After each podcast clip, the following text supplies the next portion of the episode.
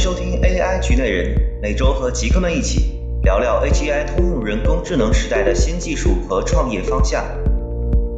AGI Insider 是极客公园旗下的科技创业者社区 Founder Park 出品的 AGI 系列播客节目。本节目会围绕 AGI 相关领域的技术发展、产品方向以及新的商业模式，每周邀请相关领域的观察者和从业者，与我们一起探讨和交流通用人工智能领域新的机遇与各种可能性。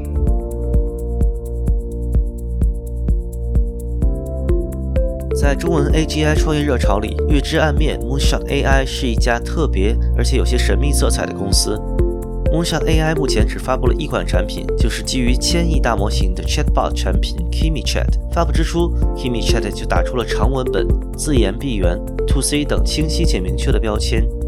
Moonshot AI 的创始人杨志林饱受期待。他毕业于 CMU，师从苹果 AI 部门负责人 Ruslan Salakutinov，曾在 Meta 和 Google Brain 任职，是 Transformer、Excel 与 ExcelNet 等爆款论文的第一作者，也被多家头部 VC 寄予厚望。杨志林本人对于大模型的技术发展、行业未来以及如何演变，也有着自己独特的见解。大模型创业的第一性原则究竟是什么？开源和闭源对于大模型创业究竟有什么不一样的意义？以及在未来的应用层面，大模型创业将如何倒转传统固有的创业思维？基于以上问题，极客公园的创始人兼总裁张鹏与杨植林进行了本次采访。相信关注大模型创业的你，听了以上内容也会有不一样的收获。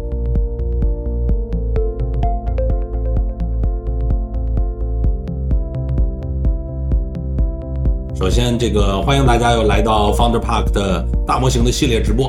啊，今年年初的时候，大模型这一波的技术热潮，我相信所有人都感知到了。在过去一段时间里边，Founder Park 也一直呢，不断的把一些大模型领域的创业者、实践者啊，我们这个拉到我们的直播间里，跟大家一起做交流。同时呢，这个走了这大半年啊，这个我相信大家也对于大模型有了一些新的思考。那在这一波的热潮里边呢，应该说整个上半场里，很多人都很关注的就是，呃，做这个基础模型的本身的团队。因为过去 OpenAI 出现之后呢，大家都在去看说，哎，中国会不会有这样的这个团队，也能够在这个技术上能够去追上，对吧？甚至未来有机会在里面做出自己的特点。那我们在今天呢，也又带来了一位。在这个大模型领域的这个创业者啊，这个应该是大家也很关注的，看起来有点神秘，因为他好像还没有怎么出来跟大家做过交流。是在最近，我相信很多人都看到那个新闻啊，这个月之暗面啊，这家公司呢刚刚这个完成了融资，然后也在大模型的领域里成为中国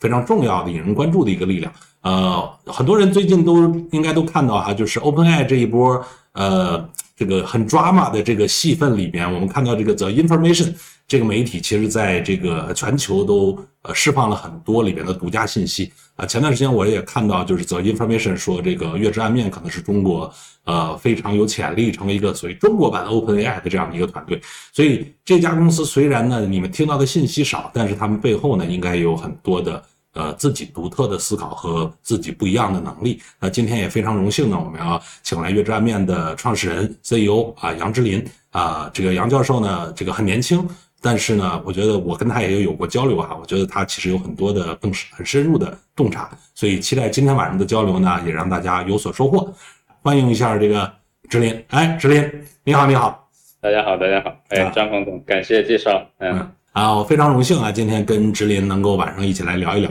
呃，那这个直林，你们的公司呢，大家都说有点神秘哈，尤其是这个名字啊，月之暗面，呃，这个很有嚼头的一个名字，好像这一波我看。AI 这一波的创业公司呢，在起名的层面上也是大家跟原来不太一样啊。这个你像早年间互联网那一波都是基本俩名的，什么阿里、腾讯，对吧？我们都这么定义。呃，这发现这个百度，对吧？然后到你们这边就是月之暗面。然后我那个你也很熟的，我的那个好朋友李志飞叫序列猴子，那个大模型的名字，对吧？大家都起名起的很有意思。来，给我们先揭秘揭秘啊，这个月之暗面，呃，就是它。这个名字的背后是有什么样的讲究吗？啊，这一点我觉得大家可能也会很感兴趣。对，就是我们的名字其实啊，它是来源于一张这个摇滚专辑啊，因为我们都比较喜欢这个摇滚，以前是玩乐队，然后呢，今年刚好有一个比较好的契机啊，就是因为五十年前是这个 Pink Floyd，就是一个摇滚乐队，他们是发了一张专辑叫这个 The Dark Side of the Moon，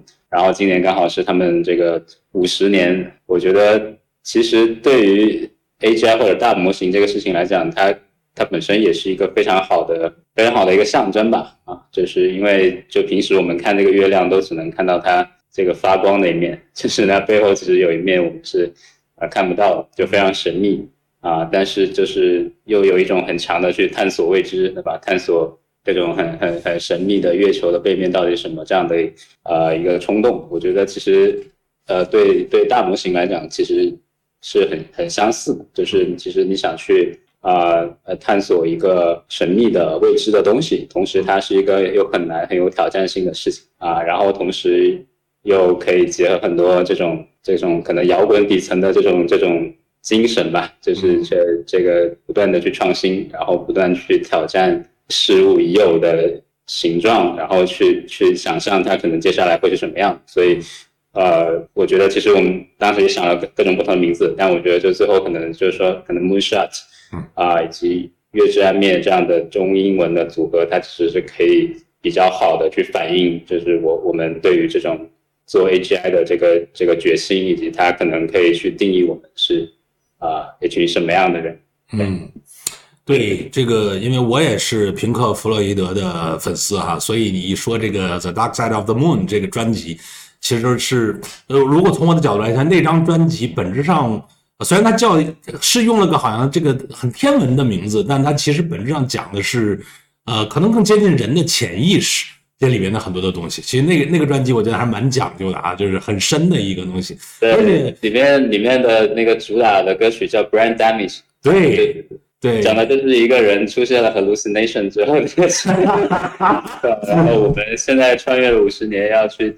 要去拯救这个 hallucination，特别是大模型的 hallucination 的问题啊。对，所以我我感觉其实你看你是呃这个大家很多人也管你叫杨教授对吧？但是我觉得我我们从直林在起这个名字的过程中，就不只是科学家的那一个那一面啊。虽然就说，我觉得在 Moonshot AI 这个 Moonshot 本身是一个。呃，我觉得要做一个有挑战的事儿啊，就是本身它这个东西就是很难，对吧？就从它的意义里面包含着很 很难和探索。但我觉得你这个月之暗面其实某种程度上也在说了一个呃很深层的东西啊，而且好像跟这个大模型还是有点儿这个在意境上能联合上。呃，看得出来你是这个有乐队的啊，这个这样的一个背景。哎，我我八卦一下，原来在乐队里你是呃哪个位置？原来是鼓手，鼓手是吧？啊。呃，那从一个乐队里边，鼓手在乐队里大概是一个什么样的定位啊？我顺着这儿跑个题。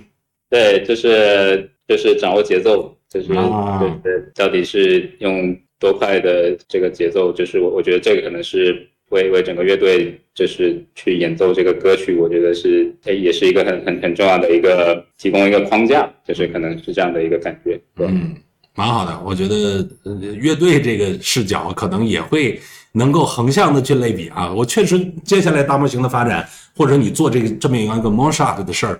可能也节奏很重要。那我们聊一聊这个呃更落地的一些东西啊，就是其实从我们去看，呃，你因为我我们有一些共同的朋友啊，在你其实创业的消息之类之出来之前，我就大概知道你要。投身到这个大模型的这一波赛道里，呃，但我还是想问一问啊，就是这一波可能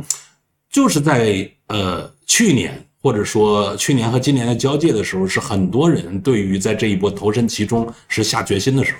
呃，我们回到那个时候，你当时是怎么做这个决心和选择的？就是很显然这个事儿是让人兴奋的一个事儿，但是你怎么选择了自己要做一个组织来去投身其中？这里边能不能跟我们分享一下你当年的这个决策逻辑？对，这这个是特别好的问题。我觉得对于大模型这个事情来讲，呃，可能很多人是去年可能开始听说有有有 ChatGPT 或者相关的一些一些热潮，对吧？但我觉得其实我们在这个行业其实做了非常多年，就是可能从呃一八一九年开始吧，就真正可能在训练基于这个 Transformer 的语言模型啊，从一开始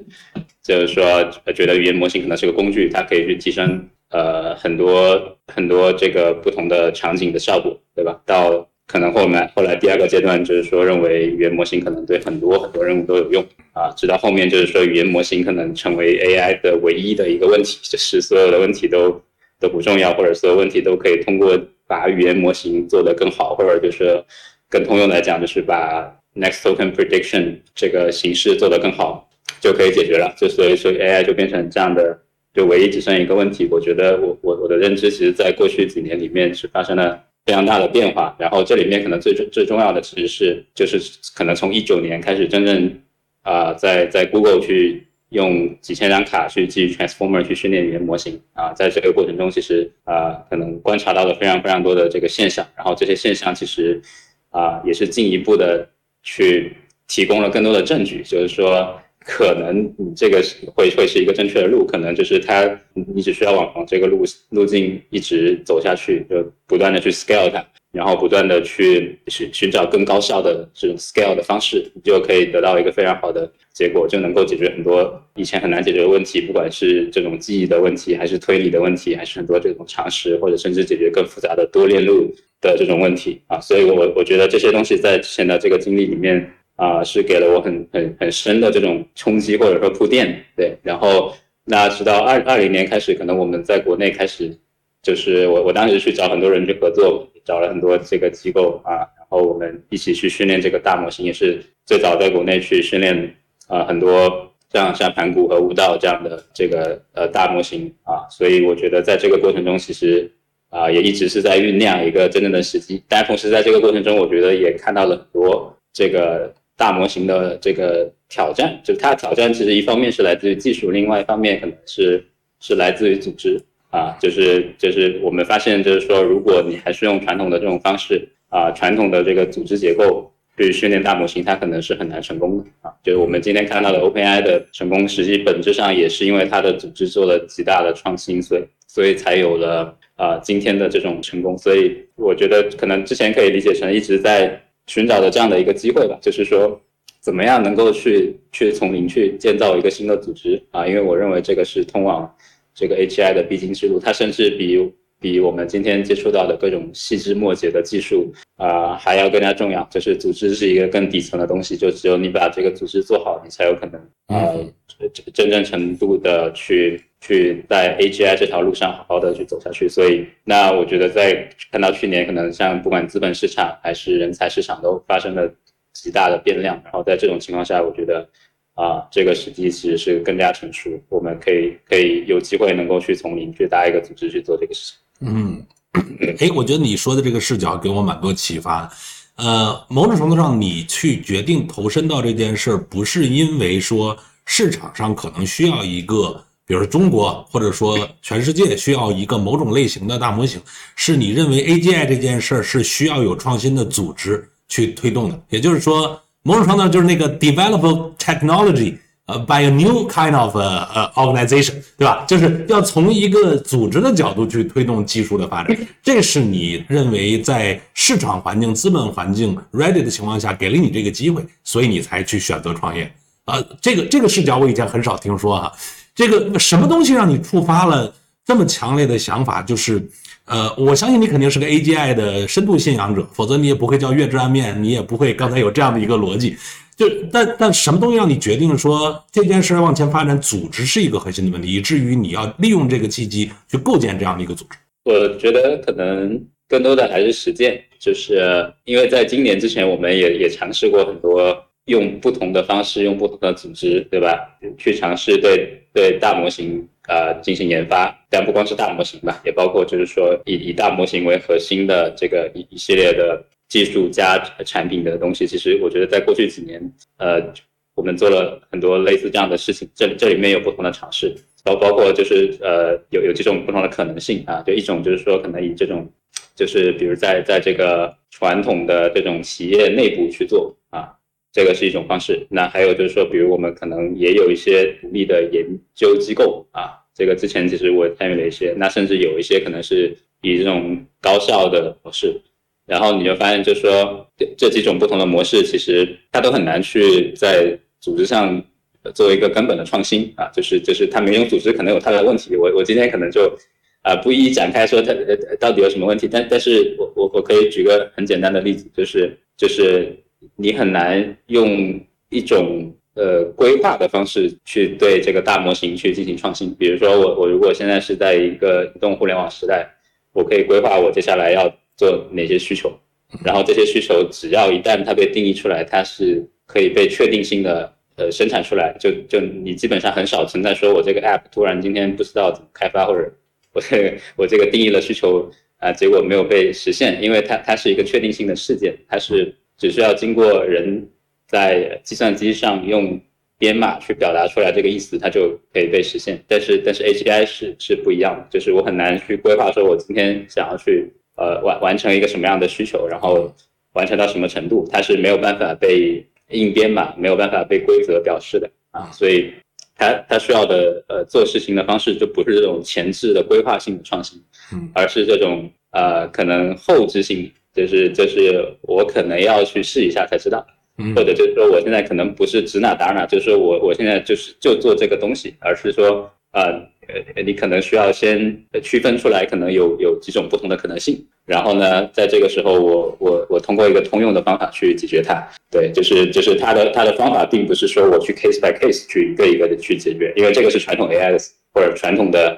这个移动互联网产品开发的思路，就是我我我这是 case by case，我反而定义一个需求之后，再另外定义另外一个需求。啊，我的 AI 工程师，我先标完一波数据之后，再去标另外一波数据，就它它是一个它是一个 case by case 的所以它不是 AGI 嘛，对吧？它不粘漏，对对。但是你 AGI 它它是它是它得有一个底层的机器，就是它它得有一个更系统的方式，能够一下子做很多东西。对，所以我我我觉得这个是一个非常 fundamental 的区别。那因为你的组织是跟你的做事的方式是要匹配的，所以呢，你当你的做事情的底层的逻辑发生了变化。呃，你你你就你就需要新的组织啊才能做，对，所以我觉得在移动互联网时代产生了很多非常好的组织，对吧？他们可能在某些比如推荐系统非常擅长，或者就是只要跟推荐系统相关的产品都非常擅长，但是有可能在新的时代，那就是会有一些非常擅长 AGI 的组织出现。嗯，对，我觉得这个是是可能大概率会发生的事情。嗯，啊，我觉得你刚才说的这个视角让我。让我想到，就是你要到这个月之暗面，其实我们都看不到它。如果我们都没有这样的数据，你不你就很难说，我根据一个被确定的东西来去做研发，对吧？确实，它可能是需要一个面向这种呃更 general 的、更不确定的问题的能匹配的组织。我能理解你说的这个意思，但我我们再追问一句，那比如说 OpenAI 在你眼里认为是一个比较好的这个通向 AGI 的组织形态的样板吗？它有什么呃是你觉得对的？有哪些可能是呃未必是你完全认为是最最好的？对我，我觉得从首先从结果上来讲，它肯定是做出了非常大的突破，对吧？如果没有这个公司，我觉得可能可能人类的进程都会不一样。所以呃，我觉得首先从结果上来讲，就是它肯定是做了很多对的事情。然后呃，如果再再深入下段的话，我觉得就是呃。呃，这里面当然我没有具体参与到他的这个组织的工作流程，但是有有有一些这个相关的这个信息，就是说，首先就是你你一个好的组织，它它需要很高的人才密度，然后有有有极强的这种 share 的 vision，就是大所有所有人应该有一个共同的 vision，然后能够很高效的聚焦围绕一个目标去做。我觉得我觉得这些点可能是他们做的非常好的。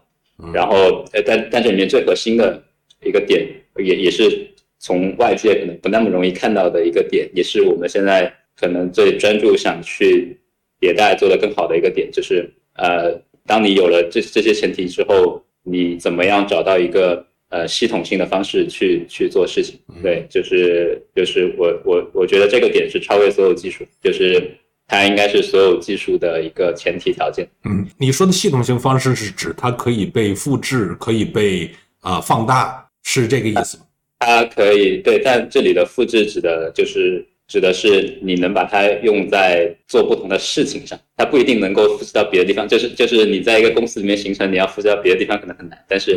但是你一个公司可以反复的去利用这个系统去做不同的事情。嗯，这个是我对系统的定义。比如说我今天可以用它去克服这个 long context 的挑战。明天我可以去克服，用这个东西去克服它，可能去能够做一个自主的什么 AI 的能力，然后后天我还能用它去这个攻坚这个多模态。我今天能用它去做一个 productivity 的产品，明天我可以用它去做一个啊，可能某一个什么生成类的产品，就是就是我应该是一个可复用的一个系统。那它本质上就是这个会沉淀下来是你的这个核心资产。然后我觉得这个是应该每一个 AGI 公司呃最花时间去去打磨的一个一个东西。对。嗯，我觉得你说的这个提供了一个挺好的视角，因为以前我们聊可能都还在聊这个大模型这个技术本身，但是其实大模型的技术背后，它能不能持续的发展更好，可能它的根源也跟这个组织会有关系。那这一点，我因为以前大家去聊这个 OpenAI，或者说我们聊这个组织的时候，就尤其是这种面对不确定的创新的时候，我们经常会有两个好像二选一的。这个这个方法，一个叫 bottom up，一个叫这个 top down，对吧？就是我我不知道，就是说在你去构想的你说的这套创新的系统，也就是这个组织里边，啊，它可以用原来的这样的东西去做定义吗？还是说它会有一些新的定义，不只是什么 bottom up 和 top down 这样的这个定义？呃，我我觉得这个大的框架肯定还是适用的，就是特别是对于大模型来说，我觉得。就是有一个 top down 的框架是非常重要的，就是它就像呃登月工程吧，啊，就是我我现在要去登月，它是一个非常复杂的工程，它不是不是一朝一夕啊，也不是一兵一卒啊，就是它它其实是一个需要长长时间的这个很多个人的在这里面从事非常复杂的互相耦合的事情的一个巨大的系统，所以。啊，呃，需要有些顶层设计，就是这个肯定是需要。所以呢，它一方面是很强调 top down，那 top down 其实是讲究的是你这个 leadership 的这个 vision，就是你能不能判断你什么是对的要做的事情，然后什么可能是你现在不要做的事情啊，就就这种 top down 的这种设计，我觉得肯定是非常必要的。然后在这个框架下面。啊，你你这个组织能不能把这个事情做好？我觉得就是我刚讲的系统，这个这个里面它可能会有很多很小的单元，对吧？就是每个单元它可能在做不同的事情。但如果你有个好的系统，它应该每个单元都可以很高效的去去产产呃产产出一些东西，那可能就更像一个就更像一个工厂。对，就是我觉得它它会是会会是会是一个 AGI 工厂，就是然后每个单元它都在产出不一样的东西，然后最后但是有一个 top down 的框架能够能能够把这些东西去去呃整合起来。比如我我我举个例子，就是可能你今天在同时探索三条产品线，对吧？那这三条产品线它它应该都可以有效的去利用你这个系统，比如我这个系统可以很快速的产出数据，让它。在某一个新的场景，很快的去达到能够知道有没有可能有 PMF 啊，然后但一切都发生在一个 top down 的框架下，就是首先你要去探索哪三条方向，哪三个产品线，这个应该是提前啊有有一个顶层的设计。但是呢，你有一个非常好的系统之后，嗯，你就可以很快的去做这些尝试。但你做这个尝试的过程，它是一个 AGI native 的过程，就是你用任何传统的组织啊，它是没法做的。啊，因为因为 AGI native 的特点就跟其他不一样，哎，就是你本质上是用数据在定义一个新的产品，但这个这个点是跟任何历史上存在过的产品都不一样，嗯，所以这是为什么这个系统它可能也需要一个新的系统的原因，嗯嗯，说这个科技小于经济小于制度小于文化的优先级。啊，这是一个重要的视角啊，不能只是追随科技，而是要在组织制度上进行推动。因为文化是很难改的，所以组织制度是很重要的这样的一个一个点啊。其实，在创新这件事上，确实，呃，如果我们过去看啊，我记得我因为我就是看这个科技领域的变革好二十多年了，还看了好几波，我确实当时就有一个感知，就有时候一些科技的突破，它是几个技术的交叉，它其实在不同领域的涌现，然后成为了一个。正确的 recipe 在一个正确的 moment，然后它就爆发了。其实我我我某种程度上感觉，你其实是在一个大框架下，在一个组织里，但是在模拟，就是它能够在不同的方向上能够涌现这个合适的创新，最后它在一起可能是通向那个 AGI 目标的。因为今天我们无法精准定义哪一条路，你按照什么工期把它完成，就 AGI 了。就是里边还有大量的不确定的东西，所以它是需要一些涌现的。所以这个组织要支持这种涌现，对吧？但又要有框架，又要支持涌现。我不知道我这么理解对不对啊？对，是的，我我觉得这是非常好的理解。比如我们可以去看 Transformer 是怎么产生出来，它本质上是是是 Google 给这这帮人提供了一个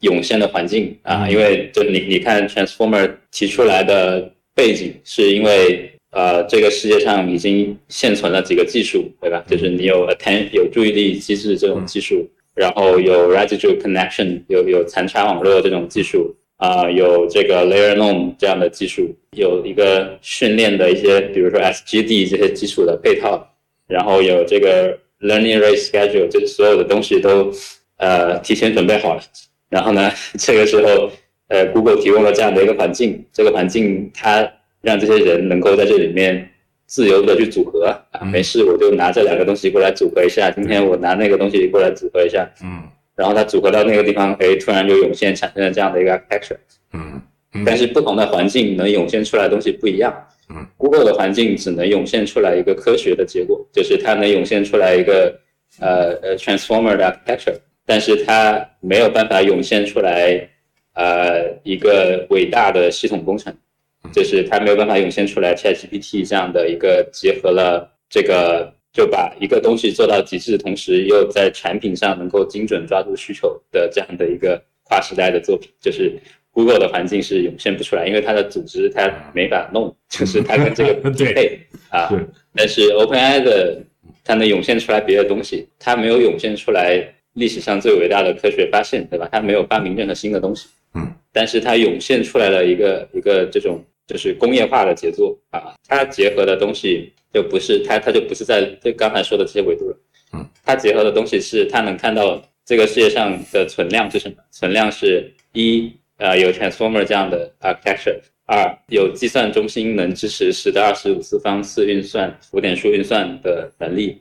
三互联网二十年啊，积累了二十年的数据，就是这个可能是互联网最大的价值，就是对不对？对，就是呃，所以他看到的是这三个因素，然后他提供了一个环境，使得我这三个因素能够被组合起来，那他就涌现出来了一个一个 AGI 的里程碑。所以这个就是我刚刚讲的，就是不同的组织，它会允许你涌现出来不同的东西嗯啊。那你想让它涌现出来什么，你就应该把这个组织往什么方向去调整。嗯，哎呀，我觉得先调组织的基因啊，然后就可能出现一个新的物种，这个是非常 make sense。其实你看，我大模型就是在在涌现的过程中涌现 COT 嘛，对吧？就是看来未来这个组织可能也需要有这个涌现的这个呃一个一个文化或者是一个架构去做这件事儿。啊，我看我们在这里直播直播间里又有人写了很长的评论啊，说过去在字节一个需求是以落地是以月计的。但是在 AI 这个 scalable 的这个特性下，新场景能力落地是可以以日计的，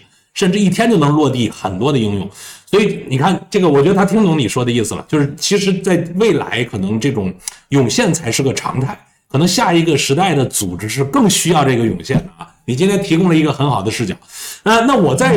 跳出来追问一下，可能还有另一侧，因为呃前段时间很多人都在说说这个至少在上半年吧。啊，有一个流行的说法叫这个叫啊名牌重铸啊，说这个大模型这件事我们都看出来了，就顺着这个 transformer 的路线，对吧？这个架构上已经有人跑成这样了，那我们就顺这个来。然后在里边呢，看来也没有什么太多可创新的空间，就是算力，就是这个呃你的工程的能力、算力和你的应用的能力，这这个 game 看起来很清晰了。呃，甚至大家说那个未来这个模型要想变得能力更强，就是加参数嘛。什么？当时都有人提过什么百万亿参数这样的这种这种说法，说的我们都一愣一愣的啊！我们脑子里已经这个零都数不过来了，多少次方已经数不过来了。就你怎么看啊？就是有一方会认为这个技术是确定的，接下来就是名牌重注，对吧？然后你你会这么看吗？你你为什么不不接受这个观点？看起来你会往组织这个层面，你会认为它还有很多的不确定。因为我听下来你的观点，对我我觉得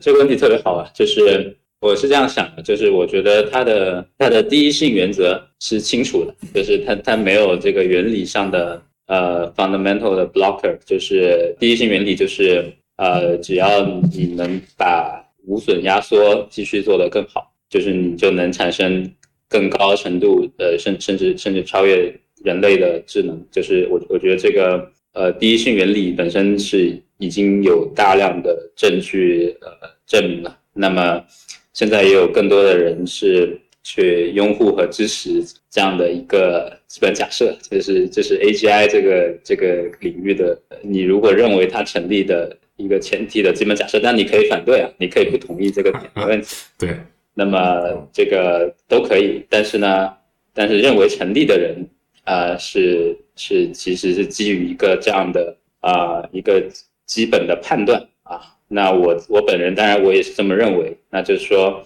在这个第一性原则的情况下，它是其实是已经已经确定了，所以这个点来讲呢。啊，按照你刚刚说的这个这个名牌的观点，呃，我认为它有一定程度的合理性，就是因为你的你的大的东西，对吧？就你你有点像这个力学这个三定律，它已经弄得差不多了，嗯，然后呢，你剩下的就是去推推演一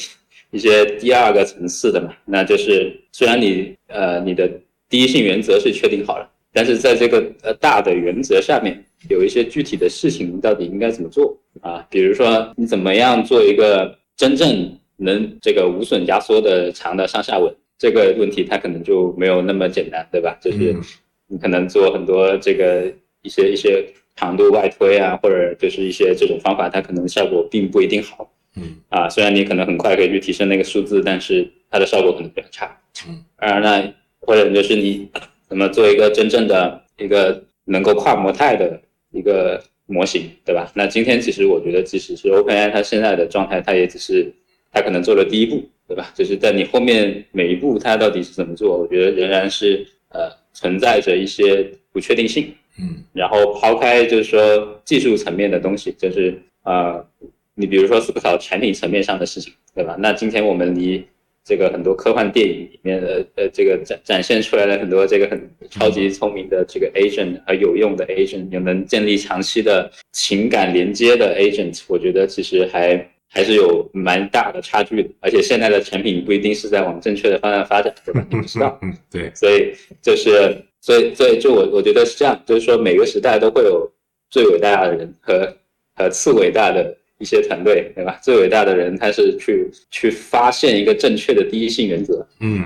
就是 next token prediction 这个事情，对，就就跟有一个人发发现了一个什么电磁感应，它能发电，我靠，那这个一下子就不一样。就是你的第一性原则被发现，然后但是也也会有一一批同样很伟大，但他可能他可能不一定达到那个程度。啊，就是一批人去解决这里面很多技术的挑战，很多产品的挑战，很多呃甚至商业的挑战啊，所以我我觉得在第二个层面，其实现在仍然会有呃很多空间，有很多呃疑问。以及也有很多这个，不管是老的公司还是新的公司，在这里面去捕获价值和创造更多新的价值的机会。对，所以，所以它它其实，我我我就能想象，它未来肯定是一个巨大的空间，是一个星辰大海。但是这里面具体怎么去玩啊？我我觉得其实还还是有挺多的未知数和挑战。嗯。所以其实听起来也不是就把算力无限放大、参数无限放大这个这个世界的问题，AGI 就实现了。其实我其实能理解啊，就是有点像说我们有了力学三定律，但是登月这件事儿还是一个非常。复杂的系统工程也是人类要经过多少年努力，对吧？然后才可能实现。所以这个进程本身里边还有很多要留给的创新团队的空间。呃，就是前面有伟大的这个呃寻路人，对吧？Path Path Founder，但是后边我觉得还是要有人能够就是跟进去，然后把这个新大陆真正的去去到达和在里边去去创造这样的一个新的大陆的。所以在这一点上，我也某种程度理解你刚才也提到了，就是这种长文本啊。就是其实长文本的这个能力本身是你们在这个模型出来之后，呃，自带的一个独特的 character 啊，一个你们的这个专场。就当时选择这件事儿的时候，因为像你说的，就是里边可能有非常多的方向是有细的创新方向要走下去。那你为什么选择了这一点？为什么它在你看起来这么重要？对，它其实是我我们后来去推演说。我们最终希望这个 AI 能做什么事情？就是这个问题。首先，我我觉得其实每每个人都应该去问一下自己，就是你希望这个 AI 未来能帮你做什么事情啊？或者它应该什么样？对人与 AI 是一个什么样的关系？然后你发现，在所有的推演里面，呃，不管你希望它去做做什么吧，就在一个很终极的形态下，它相比于今天欠缺的一个很大的能力，就是拥有一个更长的。输入窗口就是长和长的输入窗口和短的输入窗口之间的区别，其实要比我之前想象的更加本质。就它不是一个浅层的东西，它其实是一个挺深层的东西。就是我们如果去看，呃，比比比如说我们现在想要一个能够建立长期情绪价值的，跟人建立长期情绪价值的一个 AI，我我认为这应该是 AI 一个很终极的形态，就是呃每每个人可以有一个这种几乎无限长时间的终身的这种呃陪伴，因为因为你就时间它是一个很重要的维度，就你只有时间长了之后，你的所有的这些信任，所有的这些更复杂的情感，所有的这些更就是能够横跨几个几个几个十年的这种这种这种交互，它才它才会展现出来它的它的力量，然后这个时候它才有可能给人提供这种很深刻的精神上的价值。那这种情况就是你你肯定不能是一个每天重启它的这个这个上下文窗口的一个模型，对他明天就忘了你今天干的事儿，对吧？嗯，对，所以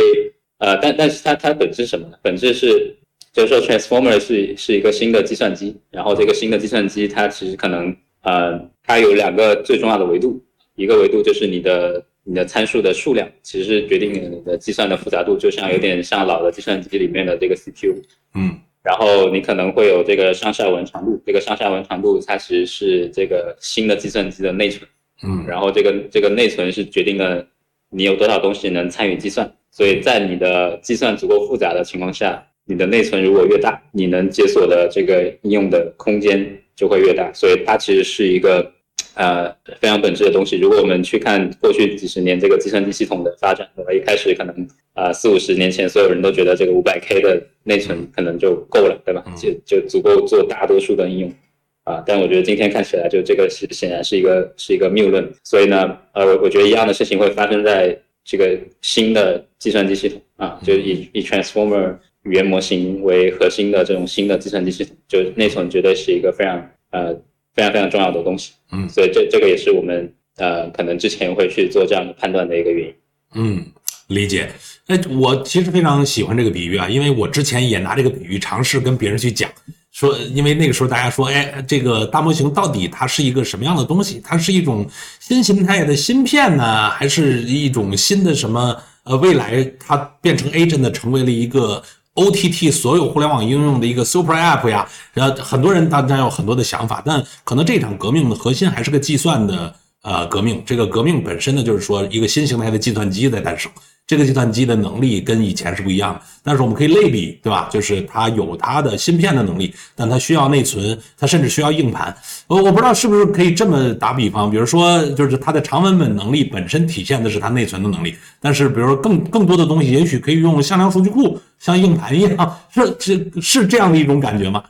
啊，对，是的，是的，没错，就是说，因为现在也有很很火的一个东西叫这个 RIG 嘛，就是 re retrieval augmented generation 啊，就是检索增强的生成。那本质上就是这个检索的过程，它其实就是啊一个外存嘛，就是你想想这个世界上所有的文档，对吧？嗯这个 Web 上所有的文档，所有的这种公司文档、个人的文档，这些东西它其实都可以是这个外存的一部分。然后啊。那最后，我觉得很有可能的一种情况就是说，是这个外存和内存相结合了，就像计算机系统一样，它不会呃仅仅只有外存，它也不会仅仅只有内存。然后，但是不管你有多大的外存，你的内存永远是越大越好。嗯我就觉得这个点它也是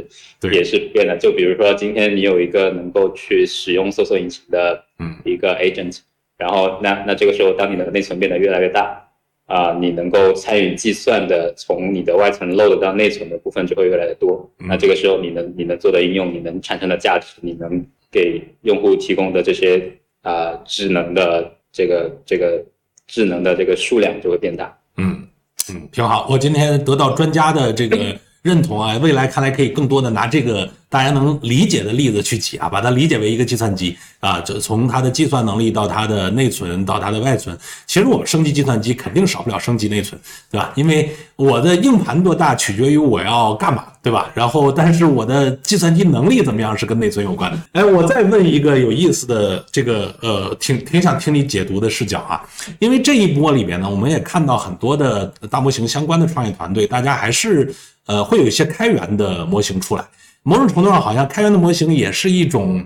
体现团队能力，对吧？构建呃所谓的生态，对吧？就是这样的，听起来都是很对的。但我观察你们是一个闭源的模型，并且听说应该近期也没有什么开源模型出来的计划。这个为什么会如此与众不同？这背后有什么不一样的思考？对我，我觉得这是特别好的问题。就首先，首先啊，我们是非常喜欢和支持开源的，就是而且我们认为开源和闭源在接下来这个领域里面会去扮演的不同的角色，就是就是它应该是互补的一个关系，就是可能开源可以去支持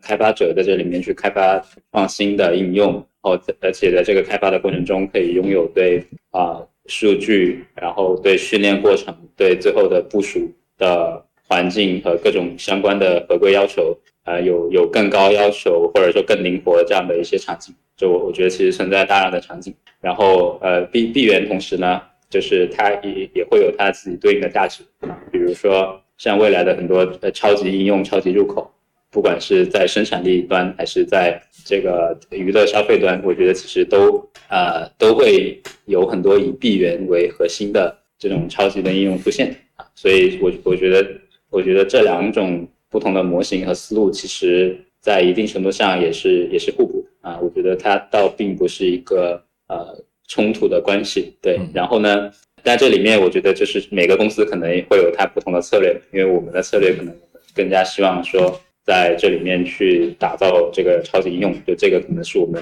啊最专注的地方，所以我们会把我们所有的这个时间啊都花在这个上面。嗯嗯，听起来你有非常清晰的目标选择，比如说我听下来，你们并不是未来要把你的模型的能力去收 API 的钱，啊，也不是说我去帮大家训练一个你自己的模型落地到你的业务里做 To B 的事儿。看起来你既然要提这个超级应用，那我觉得大概率可能是 to C 的啊，因为其实，在上一波 AI 啊，我们里边看到，其实上一波 AI 没有在 to C 领域里有太多的突破，基本上呢，呃，做做的主体大家都在做 to B 的事儿，而且其实做 to B 也确实，哎呀，挣点钱也挺不容易的，这个是上一代 AI 的时候我们看到的问题。所以为什么你觉得这一波的 AI 你会这么坚定的要冲向 to C？对吧？to B 的事儿看起来很确定，至少能带来收入，而你不选择做这个东西。对，呃，这这个是个特别好的问题，就是说我们其实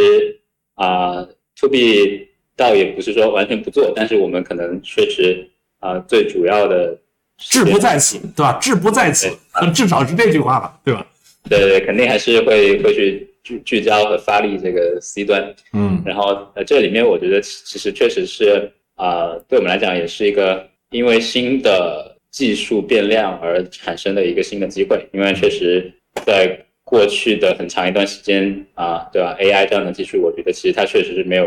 任何 to C 的机会，也没有任何成功的案例。但是我觉得啊，随着这个新的技术变量的出现，对吧？现在的很多很多 AI 的技术可以做到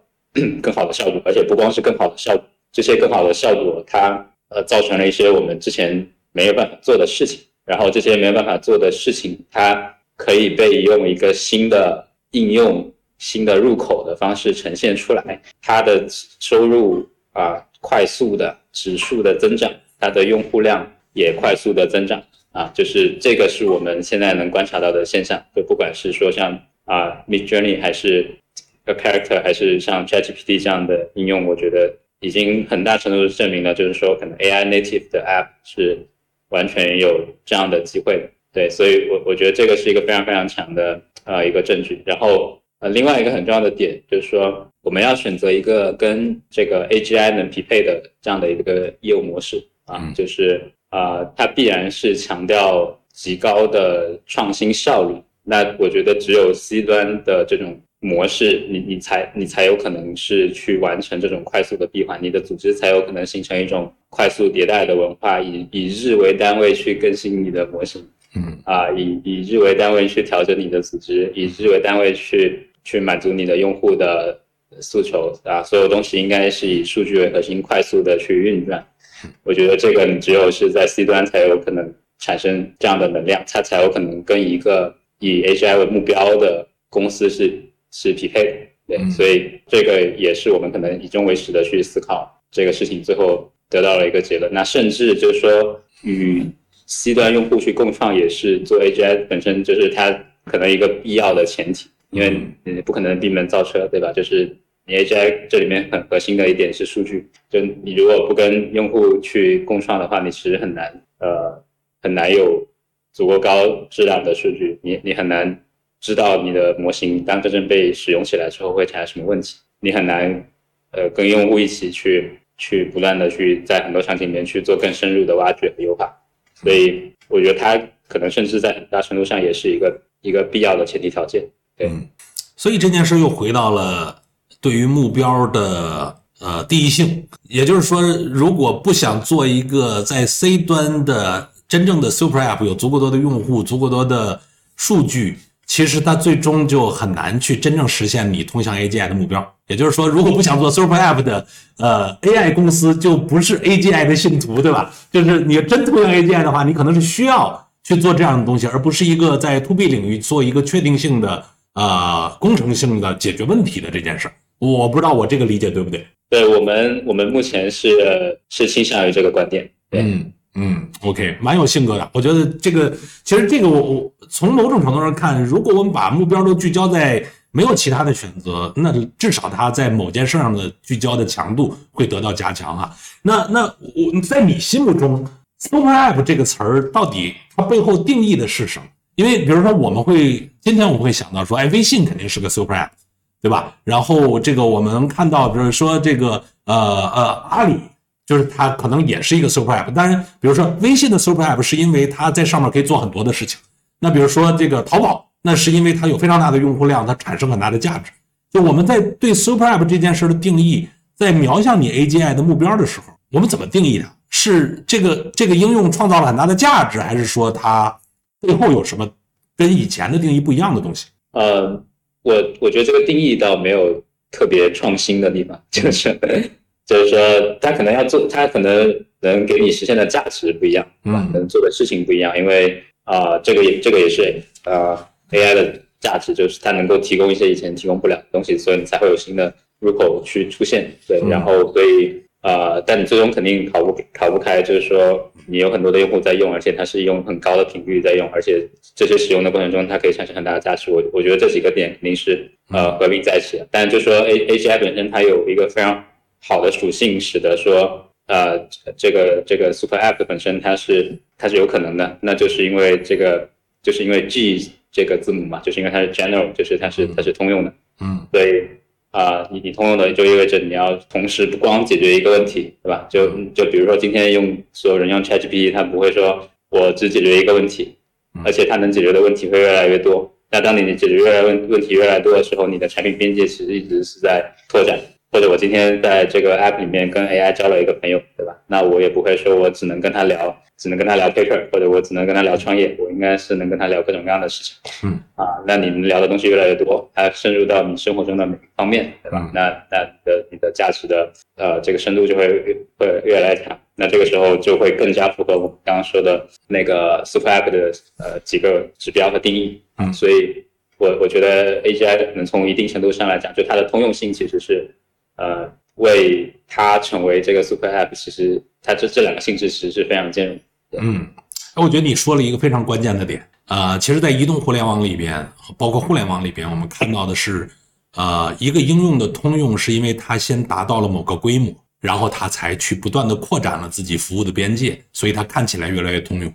但在这个范式，在这个技术范式下，这个时代里边，很有可能，如果你要做一个 super app，是因为先你具备了通用的引擎。对吧？就是生产力的引擎，然后你自然而然会变成一个 super app。所以这两个，我觉得是两个时代里边的那个原生的塑造 super app 的那个那个基因，那个引擎的驱动力是有所不同。所以上一个时代，大家就是跑马圈地，赶紧把规模弄起来。但在今天，其实是需要一个技术的引擎在里面去驱动你，才能做到这一点啊。这个我觉得是很有意思的一个一个呃技术视角的变化。嗯。嗯，是，我觉得，我觉得你总结的非常好，对我，我其实很同意。然后我补充一点，就是说，嗯，啊，即使是你技术上很通用，它，它肯定也得先从一部分的场景开始，然后再不断的去泛化，嗯，所以，但是它泛化速度可能会快，对吧？就是因为它背后背后那个东西啊，它可能是一个指数级的。增长，因为你如果是线性的话，它就永远都不可能是 AGI。嗯，有道理啊，这是个很有意思的视角啊。今天我经常被教授鼓励说你这个问题问得很好，我已经听了好几个了啊。好，那这个我这再我们再多聊一聊这个 Super App 的事儿哈，就是呃，我们今天很流行谈这个 AI native 啊，这个词儿现在好像我已经基本上每天见在这里边的读尔，大家都会说这这个词儿 AI native。但我我觉得今天也没有人特别精准的对 AI native 能做出一个完整的定义，甚至我觉得在 AI native 的产品之前，呃，大家可能需要去了解，说我我怎么去开发一个这样的一个 AI 的 native 的产品，它的开发范式是怎么变化？这个让我就非常好奇，然后我甚至觉得可能在这一点里面挺值得深入的有些讨论的。某种程度上，以前我们开发一个产品，有点像你之前说的，我们在一个确定的目标下。然后我们把呃这个产品经理往那儿一摆，然后我们有前端后端，对吧？然后我们把这个东西，然后我们去按照周期去迭代、去交付，然后我们再看一下用户的数据，然后 A/B test，我们就找到了一个最好的路径。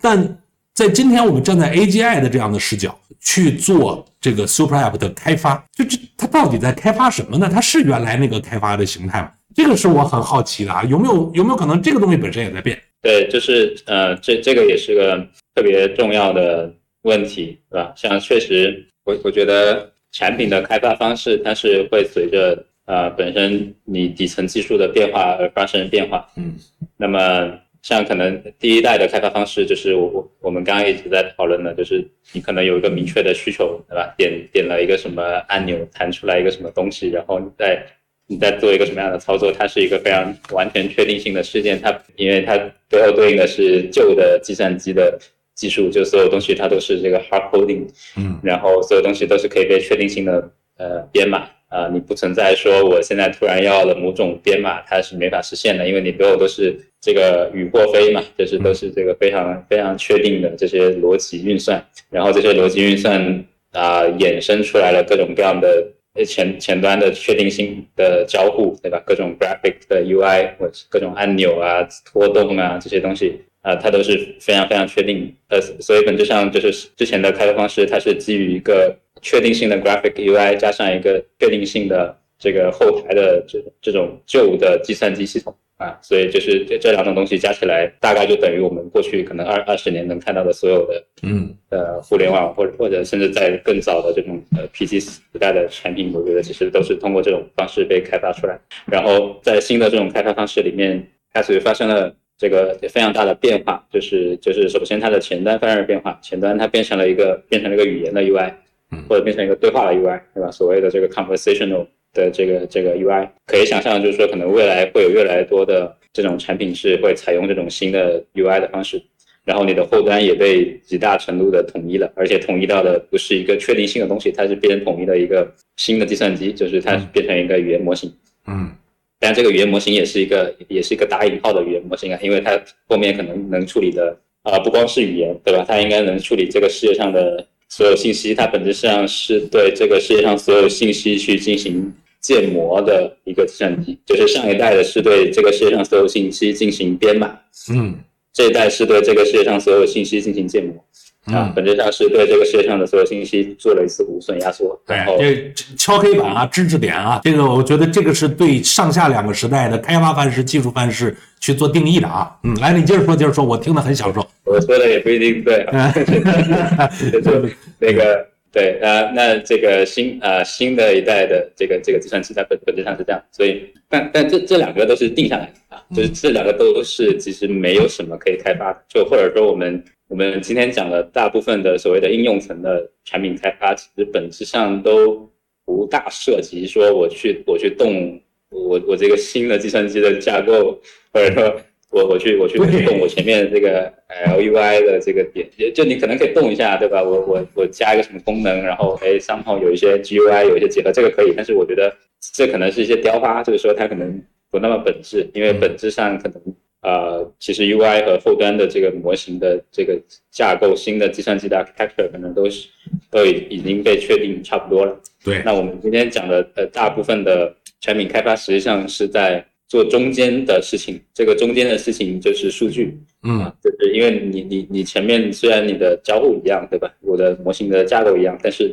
你用不同的数据，呃，本质上就是你你你会定义出来不同的产品，你会你会定义出来你到底是一个 ChatGPT，还是你可能是个 GitHub Copilot，还是你有可能是个 Midjourney，对吧？本质上都是呃没有其他不同，就是因为你你定义了这个数据，所以所以就是我我我觉得呃这这个是一个极大的范式上的创新，就是呃产品经理可能越来越多的需要想的事情是怎么样通过两个数据集去开发出来一个产品，就是只要你定义好了两个数据集，你的产品就已经定义完成。啊，这两个数据集其实说来也简单，就是一个是训练数据，一个是测试测试数据，对吧？就你训练集、测试集，这个 machine learning 已经玩了几十年 啊，这个是完全不同了，对，确实完全不同了，对对，但但但其实原理非常简单，就是说，就是这就是其实没有什么复杂的东西啊，但但就是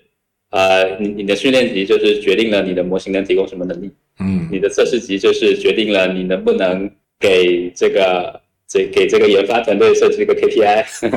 让他能够去刷榜，对吧？他他能够把这个榜刷起来，你的产品就做好。啊，所以呃，这个这个其实是呃在机器学习用了非常久，但是以前没有 AI native 的产品。嗯，以前你只是一个 AI 的 feature，所以呢，呃，这种开发方式我觉得可能还不是那么流行，或者至少很多呃很有有很强产品 sense 的人，他其实不一定知道要怎么样去做这套东西。嗯，但我觉得现在有越来越多的这种 AI native 的可能性，比如你今天可能想去开发一个跟 character 一样的东西，或者在上面做一些优化，嗯，然后你就会问一个问题，那我这个优化应该怎么做？对，很简单，就你把这两个数据集定义出来就 OK 了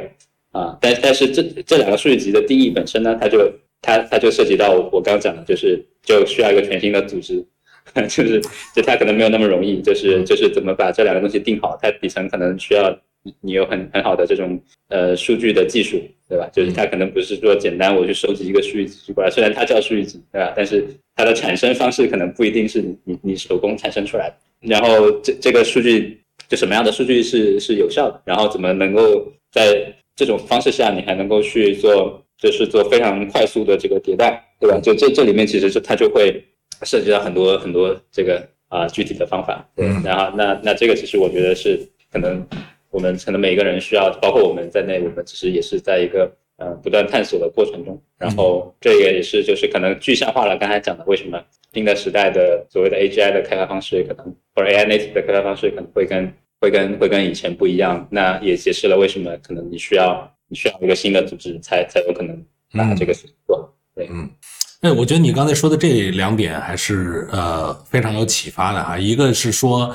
呃，这个数据集和测试集其实是我们说白了，到这个新的范式开发范式下，真正要去开发的东西。因为原来的那些东西看起来都被统一，或者说都不需要在上头再雕那么多复杂的花了。你真正的核心点是在这儿，就是在你设定的目标下，怎么让你的这个模型，我们姑且把模型当成一种引擎吧，就就像一个车的那个发动机一样，对吧？就是我怎么让在我的这个功能下的这个发动机对它是最匹配、最好的。而且不光是我要给它喂油，我还要能够知道怎么调试它。你刚才说的那个，我我明确一下，你说的那个刷榜，它不是刷外部的榜，对吧？是你，就是你的这个产品内部是要有一个内部的榜，对吧？因为这个刷外部的榜，好像前段时间大家都刷的很厉害，看大家都看榜。但我听起来你那个好像是对到你的目标上，是要在内部怎么进化这个引擎的那个那内部榜，是这个意思吧？是的，是的，感谢指出来，对，就是就是啊。就这个是你的产品和研发交流的工具哦 哦，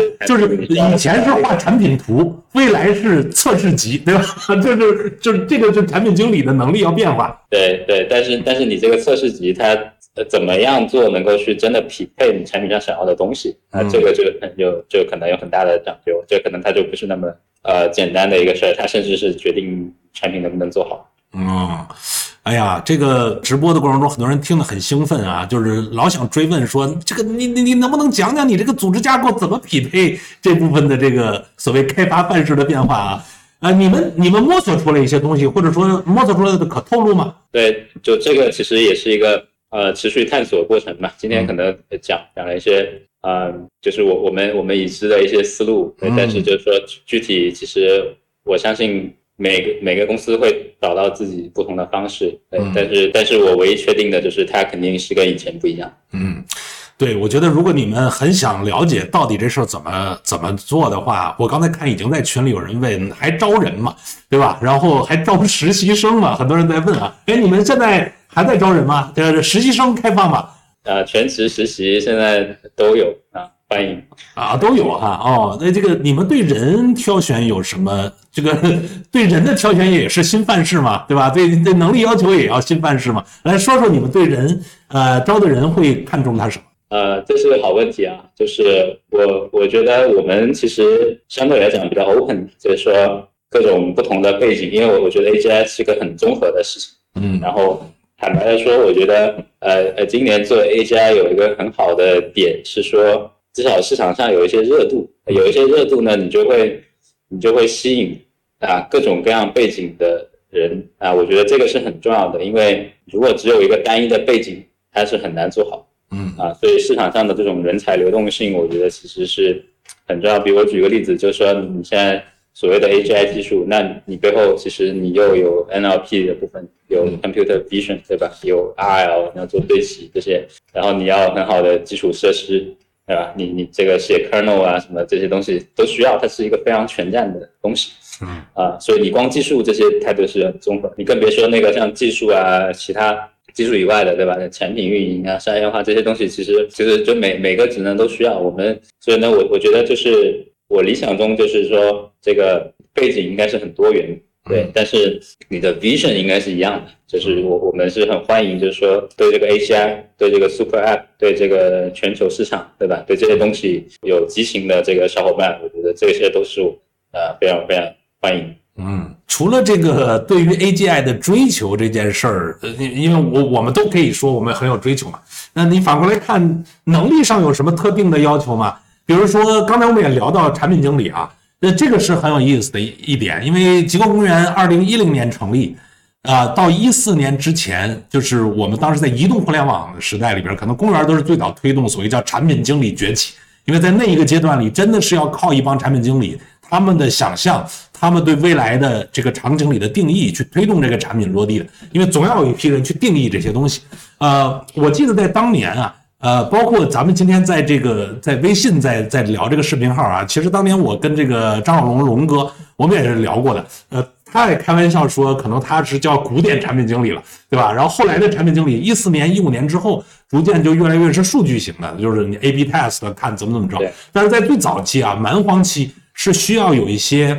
有一些想象力的啊，就是就是我我经常会说，就是打引号的神性，就是这个神性体现的是说。我就对这个事儿是这么定义的，我甚至没有一个完整的逻辑能一瞬间给所有人讲通，但他对于这个的想象设定可能就是对的，然后他就会呃，这个时候因为那时候产品是百舸争流嘛，那谁率先能把这事儿想对，可能谁就能在里边有这样的优势。就那个阶段里是要有一点神性光辉的，有一些这种不可知的东西，就有点像大模型，它不可解释，它给你一个结论，它不是个白盒，因为它是个直觉。对吧？这个直觉也是他的，我觉得人生的经历啊，或者对某些东西的所谓的一种模型。那这个模型也是呃无法被反向解释的，但它可能是对的。就是那个时候是这样的，然后后来就开始变得很科学，对吧？就是因为赛道都确定了，做事方法都确定了。那在今天的产品经理上，呃，我相信你们肯定，既然要做 super app，既然要让你的组织也是一个涌现创新的组织，你肯定很关注做产品的这样的有 sense 的人群。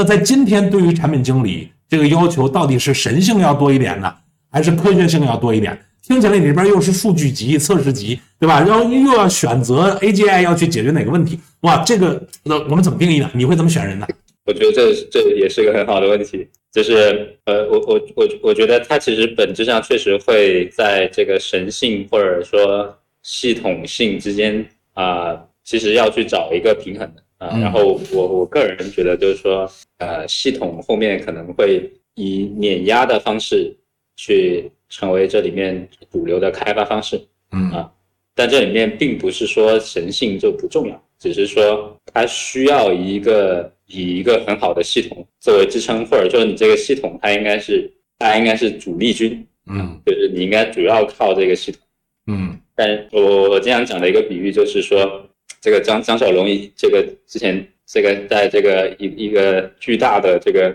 地图上，就指了一个地方，说我们要在这里种一棵种种一棵树嘛。那那最后就证明他是神，因为他指的这个地方是对的，对吧？然后所以这棵树呢，就长成了一个巨大的森林，所以这个就是一个神性的体现，就是说我我有有一个神枪手，而指哪打哪，我是非常准，而且我判断地方一定是对的。然后，但是呃，A A G I 它就不是这样工作的，就比如说你你想你今天要去你要去制造一个要要要去做一个 Chat G P T，对吧？那那它这个东西就是说，这个对应了一个一个以前很有名的一个设计师，他讲的一句话就是。它不是依依据这个设计来完成制造，嗯，而是直接通过制造来完成设计，就是，嗯，就是当当你这个东西做完之后，你就设计完了，嗯，你不是说我先设计好了，然后我去做它，嗯，你设计好了之后去做它，就有点像以前种树，我就我我我就找一个地方找挑了半天，然后我在这种了一棵树，我靠成了，对吧？它 就有点像这个意思。然后现在呢，就是我我觉得你就不用那么细。就大概你就看一下，对吧？你就哎这一块地不错，你就整块地给它划出来。嗯。然后这个时候你的 AGI 就是你的主力军，对吧？你你你首先神枪手画了一块地，然后你的主力军就直接，嗯，这个开部队直接开过去，把它整块推平啊。这里面有什么机会，哪些地方能种树，它一下子全弄出来。嗯。所以我我我我觉得就是一个这样的过程。那这个过程它其实是需要一个系统，而且你有了这个很强大的系统之后，你会发现就是可能很多天赋型的或者运气型的，说我应该选择在哪里种一棵树啊，就就有点像今天像在这个几千万几亿个场景里面去选到底哪些场景更好。嗯啊，这个东西它本身是是不可实现的。嗯，对，然后或者说它是极其低效，就是我觉得在。在 A A G I 时代的这种寻找 P M F 的过程，它就应该用 A G I 的方式来做，就是应该去发挥它的这种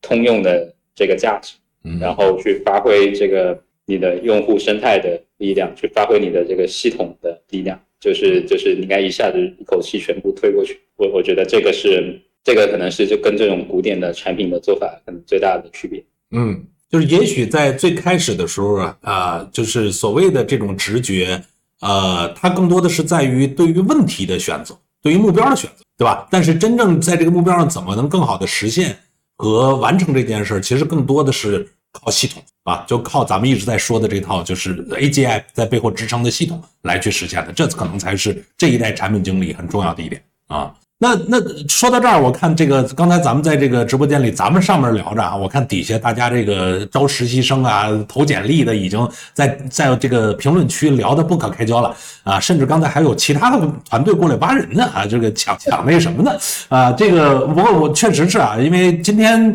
在这个早期，大家某种程度上也能看到这个创业者、这个团队的里边的创始人、CEO，呃，我就反过来，你们已经面试了你们的这个未来的那个 leader，对吧？我觉得挺好的。如果大家真的对于月之暗面感兴趣，我觉得欢迎大家去，我们也很乐于在这个平台给大家创造这个契机。然后，当然了，我觉得在这一点啊，刚才杨志林也说的很明确，就是你得先理解这个开发范式的变化。你得理解这个系统是怎么 work。那具象一点，直林，你们招了应该也有不少的年轻人啊，包括做产品的团队，他们身上有什么比较统一的特质吗？比如说都是大厂的吗？还是未必是大厂的？都是做过产品的吗？还是未必做过产品的？这个里边有有什么一些比较具象的？看到你们已经招的人反向总结的身上的特质吗？给我们透露透露。嗯，对这个。我觉得很重要的一个点是，是还是这个学习的能力啊，或者说一一是心态，就是这种开放、开放的心态；二是呃学习的能力。对，然后它指向的一点就是一个一个人能不能去快速的迭代，这个可能是我们非常我们觉得价值非常大的一个前置，而且不光是产品经理，我觉得呃每一个角色，甚至这甚至每一个人吧，就是不管做 A 做不做 HI，我我觉得其实都很关键，因为。因因为现在变化太快了，就是基本上你你都很难预测说明年年底的我们的 AI 能给我们提供什么，就这这个东西我觉得是基本是不太可能能预测的。嗯，然后那你连一年都可能很难精确的预测，那你更不要说对吧？就接下来可能三五年、五到十年的时间，所以我觉得这里面可能是需要我们每一个人都。用一个很开放的心态去很快速的去学习，然后呃，具体到做产品这个事情上，我觉得更是需要，就是可能你有很强的呃 C 端的 sense，你可能对这个东西很感兴趣，但是到底什么样是一个有效的方式，能够能够能够让这个产品持续演进下去，就是你可能做出来第一版的这个产品，它可能是容易的，因因为因为这个你还不需要，你还不需要经历这个持续让它迭代变好的过程，或者说去。更加精细化的去定义你想要一个什么样的产品这个过程，因为它远远没有之前的产品那么直接啊，没有那么那么这个直接或者简单，嗯啊，而而是你需要在这个过程中可能去就你你可能已经有一个东西，然后这个时候你怎么能够把它变得更好？因为好是一个非常抽象的，对吧？就嗯你今天比如说今天你是 ChatGPT 的产品经理，我说我要把这个 ChatGPT 变得更好，那那这个东西它是不可落地的，对吧？对，先定一下测试集吧，对吧？我听起来就是得先定一下测试集，对吧？对对，那那怎么样算好，对吧？往哪个方向好啊？嗯好多少算是好？这这些东西它其实都很难，很它不是说我简，因为很很多产品经理容易陷入一个误区，就是我我现在又去定义一堆 feature，我定义一堆功能，对吧？像以前一样，那那它可能就不对，因为你这个功能它也是通过数据定义出来的，嗯嗯对，就是你这个才是 AI native 的方式。嗯所以在这个过程中，我觉得是需要很多很多学习。然后它不光是你学一个静态的理论，而是你学了学了一些东西，别人可能跟你讲的不也不一定对，对吧？我今天讲的可能是错，但是然后你去试嘛，你去试完发现，哎，啊，好像又收获了一些，自己又迭代了这个梯度，对吧？那在这个过程中，逐渐加深对这个东西的理解。我觉得在这一波的过程中，啊，会形成我们这个时代的张小龙。嗯，对，这个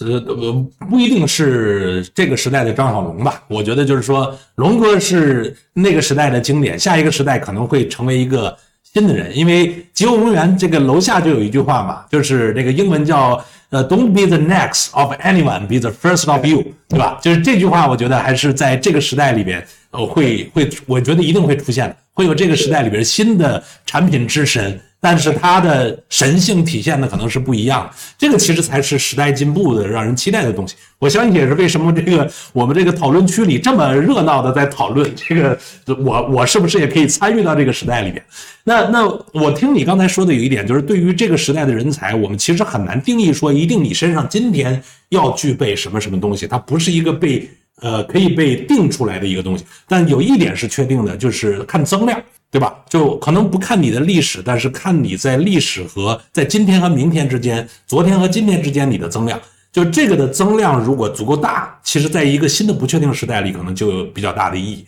所以这一点我觉得是一个挺好的气质的这样的一个设定啊，就是看增量不看存量，对吧？很有可能是下一代产品经理，那就意味着有更多的人有机会。如果你是这样的人，对吧？就是反而不一定得得大厂狗屁，对吧？就是这个才能是 这个时代的产品经理，对吧？嗯。那肯定的，对，嗯而且很多时候就是你没有太多历史包袱嘛，有有时候也是也是个好事儿。哎，这主打的就是一个没有历史包袱啊啊！那我我再问一个比较，既然都聊了这么多，我就再转回来啊，就是说，你看你们要做，很明显你们是希望做 C 端的 Super App，呃，在今天其实也有一些大家的探讨啊，说你看你是一上来是花很多的钱和人要去做模型的，那今天也有一种说法说开源其实也挺好啊，对吧？长期来看，就是开源的技术也会水涨船高。对吧？比如你你你今天看 Llama 2，对吧？确实可能跟 OpenAI 的东西还是有差距的，但是呢，嗯它本身的基础素质也不错，未来可见的也能发展。那如果我是一个呃想在里边去运用这个大模型作为一个引擎，那我买一个引擎，或者说我在里边改一改，对吧？我我未必自己要有一个引擎的专利，对吧？我自己要有一个引擎的团队，也有这样的这种说法。就为什么你会认为必须端到端的去做这件事？因为我从我的观察。你你在模型层面上是要较劲的，但你的目标最终的那个端又要到 Super App，这里边的逻辑是什么？为什么一定要端到端？对我，我觉得开开源，呃，基于开源做应用，肯定也是有很大的机会。就是就是这个点，其实我觉得不太冲突。就是还是 我刚刚讲的，就是如果如果你是最后是一个超呃是一个超级入口式的，对吧？是一个超级应用，我觉得大概率还是闭源，因为你可以通过闭源去啊、呃、形成很多这个。呃，产品上的呃差异化，对吧？你可以，你可以从你去制造这个模型的第一天，或者你可以去规定它的长期到底是往什么方向去演进。就你，你有绝对的这种空间，能够能够让你的这个 app 能够产生非常大的这种差异化的优势，然后随着你的这个 app 本身一起一起去进化。所以我觉得这个点上，其实它只是定位不一样。那我我觉得今天就说你可能拿一个开源的模型去做应用，肯定。也是有非常多的机会的，它可能不一定能说是一个超级的应用，或者就是一个超级入口，但是，但是我我觉得也有机会能够做出来很多呃新的增量的价值，就是在这里面可能更多的是产品化的价值，或者就是你可能增量有很多呃专门的这个数据，对吧？然后你可以在你你其实通过微调你也能产生啊一一些一些这个增量的东西，就可能人人人无你有的东西啊，所以我我觉得它也是成立的。就比如说啊，这个今天在座的。这各各位，我觉得都有可能是可以去尝试这样的方向。我觉得最终它并不冲突，就是可能在这个生态里面，两种路径都会存在。嗯，你刚才说的这一点本身为什么要做端到端？是不是可以理解为就是本身你的模型的能力，如果你呃你有一个特别确定要解决的问题，然后这个问题就是确定用今天的这个东西，你就可以工程化的把它解决好，那它也能解创造价值。但如果你像你们说，你们要追求成为一个 super app 啊，或者是通过 super app 去通向 AGI，那你的模型是需要跟着你的应用共同长的。就我理解，不知道这个对不对？就是它它某种程度上是一个这俩东西，就像你说，你那个引擎是要也不断变化，因为你的数据集、你的测试集是要不断的变化。就是如果模型不在手里边，是不是呃会有这样的一个问题？这个是不是端到端的核心呢？也就是说，那个生命力得在自己手里。对，是的，我我觉得你的理解是对的，而且你很很多模型的基础能力，你其实也也需要呃跟这个可能是跟市面上的 commodity 有有有差距，而而且我认为现在可能它是在一个技术还还还处于技术驱动的阶段，就是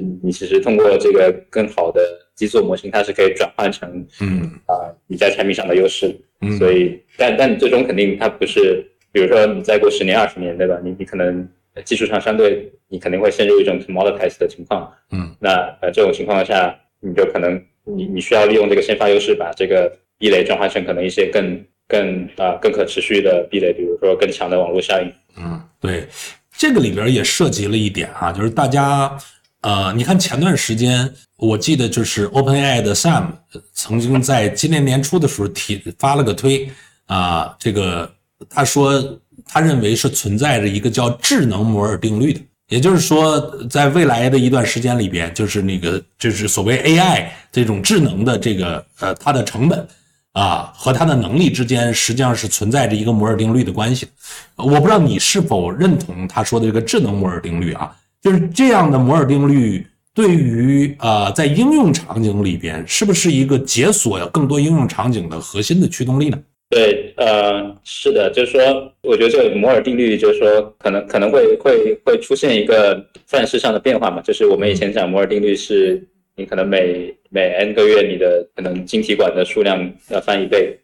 然后到后来是可能你的模型的参数和使用的算力是。是符合一个摩尔摩尔定律，就是你每 n 个月你的你的 flops 可能要要翻一倍。然后我我觉得现在可能对我们来讲，嗯，这这个智能智能的摩尔定律啊，它其实本质上反映的是你可能每每 n 个月你能用的，就是达到达到一定可用的级别的啊 use case 的数量，它会翻一倍。嗯，然后然后然后这个这个点它本质是一个本质是一个 scaling law 的延伸啊，但它又不仅仅只是 scaling law 的延伸，因为因为可能像之前的 scaling law，它更多的反映的是我可能模模型在预训练阶段的时候，它它到底是符合一个什么样的规律，对吧？就是我我加入更多的算力，加入更多的数据，加入更多的参数之后，我的我的模型的这个 training loss 会发生什么样的一个变化？这这个是可能之前标准的这个 scaling law 讲的这个事情，但但是最终其实最重要的指标其实是这个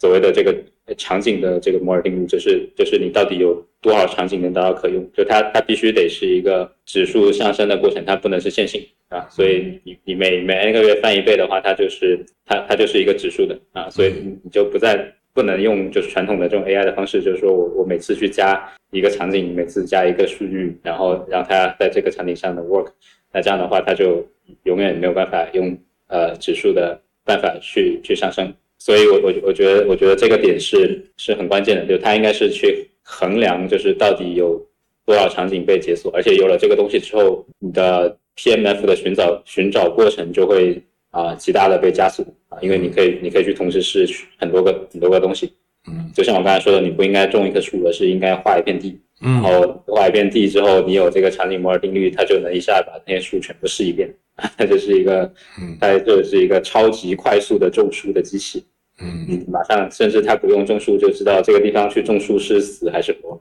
对，就是这他应该是用有有这样的方式，然后你很多很多产品的一个产品里面能做的事情就会越来越多。当你多到一定程度的时候，它它就会成为一个超级嗯，所以其实如果这么听下来的话，就是智能摩尔定律，如果它存在，那它一定会启动场景的摩尔定律，也就是说，它会不断的解锁越来越丰富的场景，而在这个场景里边，因为 AGI 的这个能力，它可以更快速的在每一个场景里边去快速演化，所以这个事儿才是一个在下一个时代应用变化里边我们应该看到的主旋律了。因为我如果我们有这样的一个推理的话，那确实是按传统的开发范式呢，肯定不赶趟儿，对吧？就是我我刚设定好一个东西，它接下来就被覆盖了，就是这个这确实不是原来那种神性级的产品经理直接能去，你可以在田园诗的环境里去打磨，对吧？你几个关键决策就可以，那你你这上来就得是系统了。所以这两个摩尔定律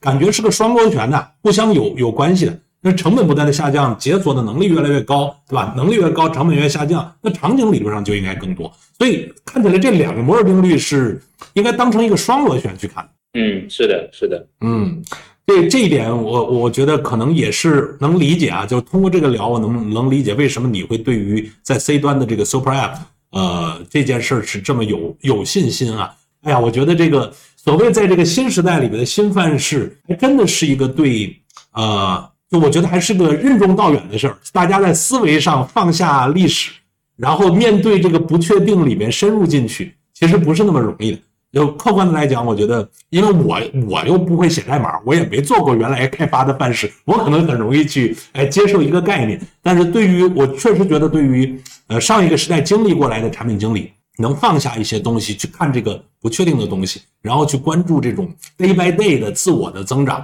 啊，其实挺不容易的。我觉得这个某种程度上真的是对，呃，既是机遇也是很大的挑战啊。说到这儿，其实我在因为因为那个呃，知林，你对呃硅谷也应该很熟悉，对吧？原来在在 Google 其实也也也工作啊，然后这边也都挺了解。那今天其实你怎么看呃硅谷的一些文化，或者说那边的工程师的能力啊，或者说就是未来的创新者的能力和中国的这边的？呃，文化和能力，因为听起来，既然我们面对的是一个全新的时代，呃，你你又选择在中国来做这件事儿，就是你是怎么理解这种能力的差异和各自的擅长？嗯，对啊，这这个这个问题很有意思，就是说 我我觉得硅谷的工程师文化是是一个非常典型的文化，就是就比比如说像 Noam 他们今天。做了一个这么大的啊，No No M 谁记得就是 Character 的这个这个 Founder，他们今天做了一个这样的有一定程度的 PMF，但是在他们早期其实基本上都没有太多的专门的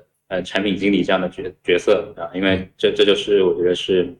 很重要的工程师文化的体现，就是你可以就是这些工程师他可能就有有很多自己的想法，然后呢能够把。把技术和这些想法去呃结合到一起，然后去往前去走一步，我我觉得这个点是呃我们可能其实是可以很多时候可以去借鉴的一个东西，而且特别是在我们刚刚讨论的这个新的 AI native 的这种开发的范式下面，其实很多时候是需要的，就是需要可能产品跟技术去呃双向奔赴，呃需要这种工程师文化啊，因为它其实是。能够去把这个技术和需求去去连接在一起的这个桥梁，对吧？刚刚比如说那两个数据集怎么构建？呃，如果没有这种工程师文化，或者说不往前去走一步的话，其实呃，可能很多事情就很难做了。嗯，所以我觉得可能在呃这个点上，就是啊，如何变得更 AI native？我觉得本质上它它其实是这种工程师文化或者工程文化，其实是一个很大的一个驱动力。嗯，然后我我觉得可能呃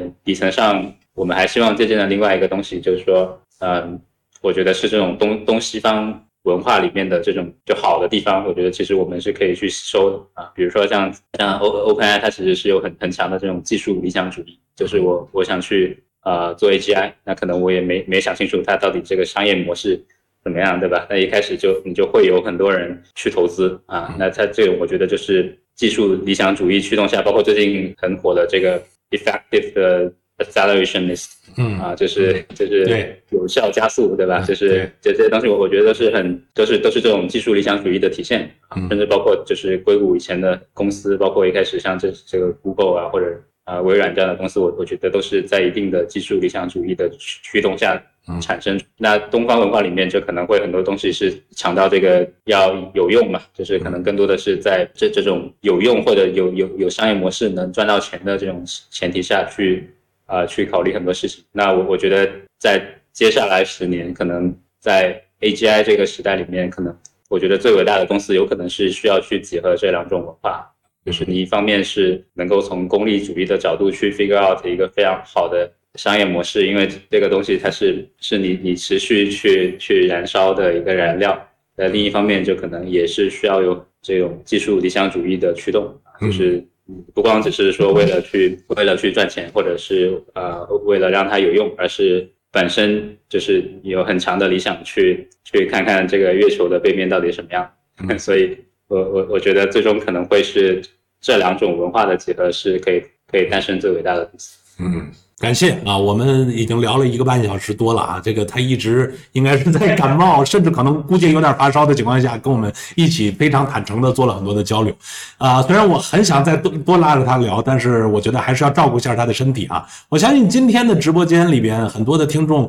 也一定会有很多的收获，因为今天直林带来了很多不同视角的这种思考。我其实第一呢，就是非常喜欢你这个思考问题的这个角度，而且就是月之暗面，呃，咱们今天从聊到这个这个名字，我们俩就有共鸣啊。而且我确实觉得有的时候你最后说的这一点是蛮重要。呃，我们以前比较善于去目标导向的、有用的、通向有用的解决问题。但我觉得，在未来把一件事变得更有用、更普惠的过程中，可能需要一点啊，moon moonshot 的这种精神，对吧？你瞄向一个未知的东西啊，不管它打得中打不中，你至少是往宇宙深处在走，你往往星河的深处去走。这一点，我觉得至少是让人兴奋。而往往可能是一些兴奋的目标，才能聚集真正优秀的人去做这件事啊。我也蛮期待这个月之暗面啊，作为一个新范式的对组织的思考。和对于创新的思考，能够接下来有所成就啊！今天直林应该是，哎，这是不是你第一次出来做这种直播的交流啊？